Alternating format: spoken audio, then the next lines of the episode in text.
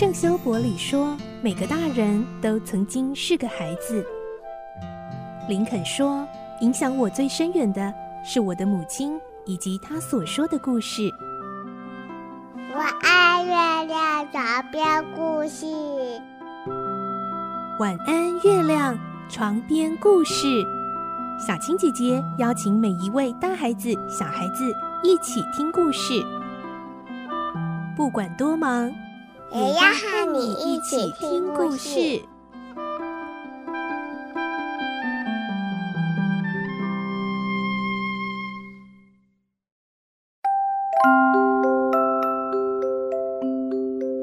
晚安，欢迎你和我们一起听故事。我是小青姐姐，我们继续来听《科学怪人》，今天是十四集。我们会听到怪物偷偷观察，并且默默的和德拉西一家人生活在一起。怪物后来也终于知道这一家人为什么会变得如此穷困潦倒的原因了。而突然来访的阿拉伯女郎，其实就是当年菲利克斯的情人，叫做莎菲。我们继续来听这个故事。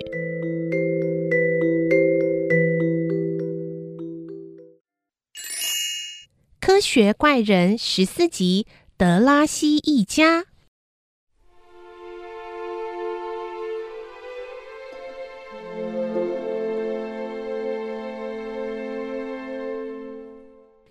在土耳其商人即将行刑的前一天晚上，菲利克斯将他救了出来，连同沙菲一起逃离巴黎，一路来到里昂。之后，越过位于法国、意大利两国之间的塞尼峰，抵达意大利西部的港湾莱亨。土耳其商人决定先在这里安顿下来，再等待时机回土耳其。而沙菲就决定陪在土耳其商人，也就是他的父亲身边，直到返回家乡。因此，私下和沙菲互许终身的菲利克斯，自然也留下来陪伴他们。这段期间，他们两人每天透过一名翻译互通款曲，不时眉目传情，过了一段相当甜蜜的岁月。令菲利克斯出乎意料的是，土耳其商人表面上默许他和沙菲来往，实际上却极不愿意让女儿嫁给一名基督徒。因此，他一方面暂时应付菲利克斯。一方面打算趁菲利克斯没有发现的时候，将女儿一起带回土耳其。结果法国政府无意中帮了土耳其商人的忙。在菲利克斯带着他们父女逃走后不久，当局大为震怒，立刻大肆展开搜索和调查，很快就发现了菲利克斯秘密的计划。因此，德拉西先生和阿加莎被捕入狱。消息传来，菲利克斯才如梦初醒，不禁痛哭失声。天哪！他这阵子和爱人厮守的欢乐，竟是以双眼失明的老父亲以及温柔纯洁的妹妹为代价。一想到他们正在不见天日的牢房里受苦，他一刻也待不下去了，马上匆匆回国自首，希望能因此让父亲和妹妹获释。但他这番期望终究还是落空了。审判举行之前，他们一家被持续监禁长达五个月之久。审判结果不出所料，德拉西一家的财产全被没收，而且被永久驱逐出祖国。于是，菲利克斯带着父亲和妹妹辗转来到德国，在一个偏僻的小村子里安顿下来。就是目前他们居住的地方。刚安顿好不久，菲利克斯就得知沙菲的父亲片面背弃了要将沙菲许配给他的诺言，而且即将带着沙菲回到土耳其。尽管沙菲的父亲寄了一小笔钱给他，他还是大受打击，而且觉得受到了侮辱。他可以忍受贫穷，但失去亲爱的沙菲却让他非常痛苦。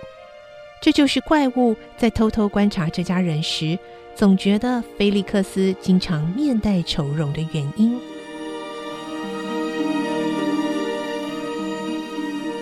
幸好沙菲没有接受父亲的安排，在菲利斯返回法国之后，他心急如焚，却一直等不到菲利克斯的消息。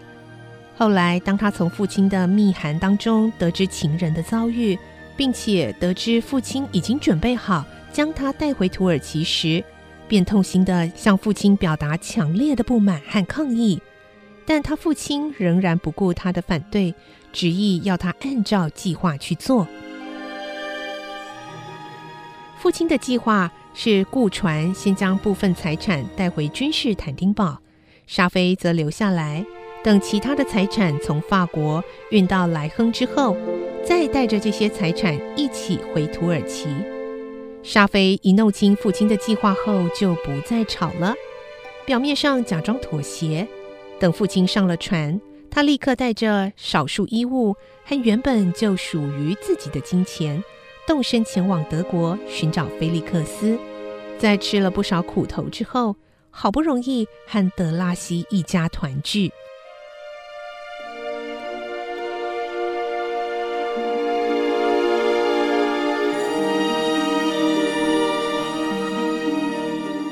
知道了这家人的经历后，怪物对他的保护者更加敬仰。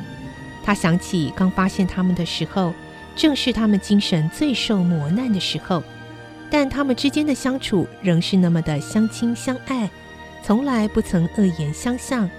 每个人都努力隐藏自己的哀伤，表现出愉快的样子，是多么有美德的一家人呐！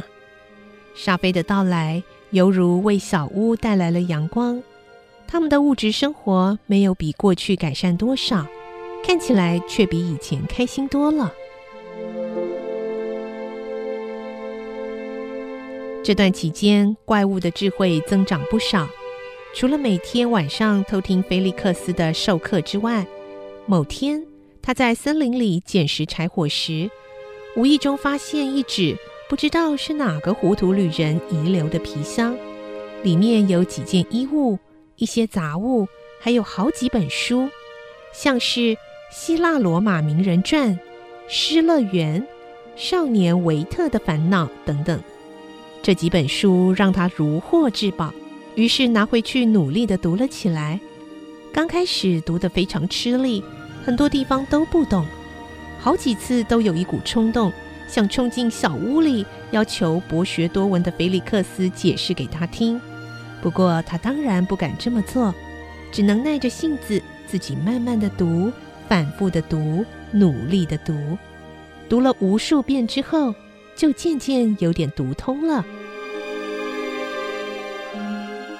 这些书使他大受启发，心智不断成长的同时，那个一直折磨着他的问题，在他心头萦绕不去。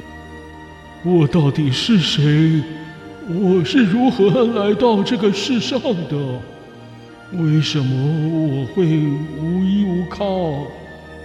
为什么我的外表如此畸形？